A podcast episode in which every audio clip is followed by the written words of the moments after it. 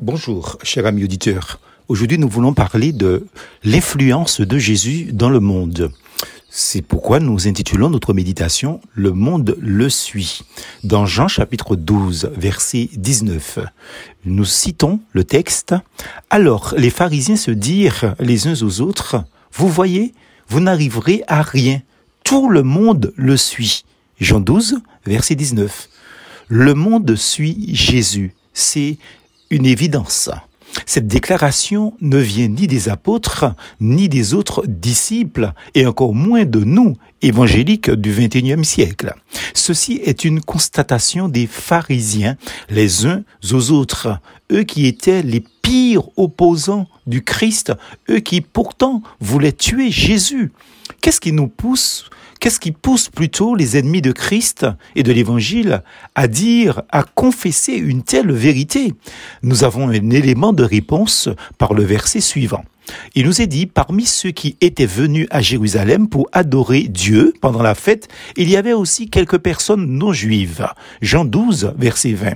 C'est le début de la réalisation d'une des prophéties de tant d'autres serviteurs de Dieu dans l'Ancien Testament, et précisément de serviteurs osés.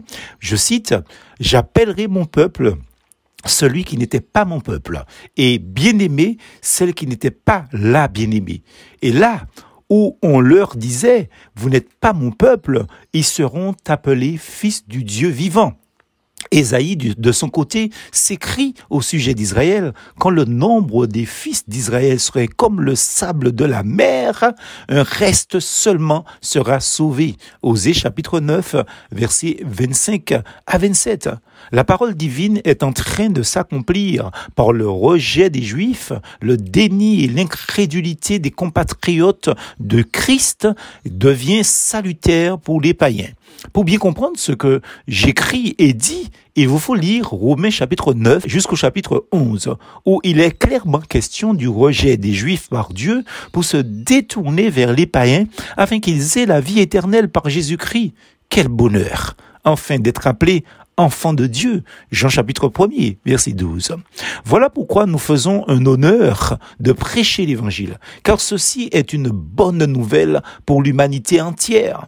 Jésus parle des autres brebis qu'il a dans le monde. Lisez Jean chapitre 17. Et si tu faisais partie de ces brebis qu'il veut sauver, si tu étais appelé à devenir un de ces enfants-là, qu'est-ce que tu dois faire exactement? Eh bien simplement, comme ces hommes et ces femmes, il est dit, elles allèrent trouver Philippe qui était de Bethsaïda en Galilée. Que firent-ils et surtout, que dirent-ils?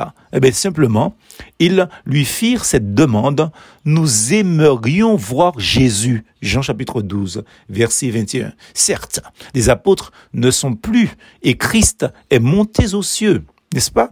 C'est par la foi que nous, nous nous approchons de lui en, en croyant aujourd'hui en sa parole, la Bible. Que dit-elle donc? La parole est près de toi, dans ta bouche et dans ton cœur. Or, c'est la parole de la foi que nous prêchons. Si tu confesses de ta bouche le Seigneur Jésus, et si tu crois dans ton cœur que Dieu l'a ressuscité des morts, tu seras sauvé. Car c'est en croyant du cœur qu'on parvient à la justice, et c'est en confessant de la bouche qu'on parvient au salut, selon ce que dit l'Écriture.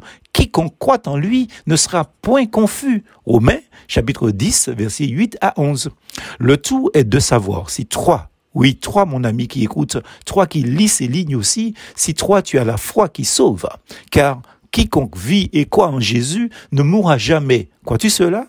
Jean chapitre 11, verset 26, dit Jésus. Si tu hésites, dis-toi bien que le monde suit Jésus déjà. Plus force en Jésus.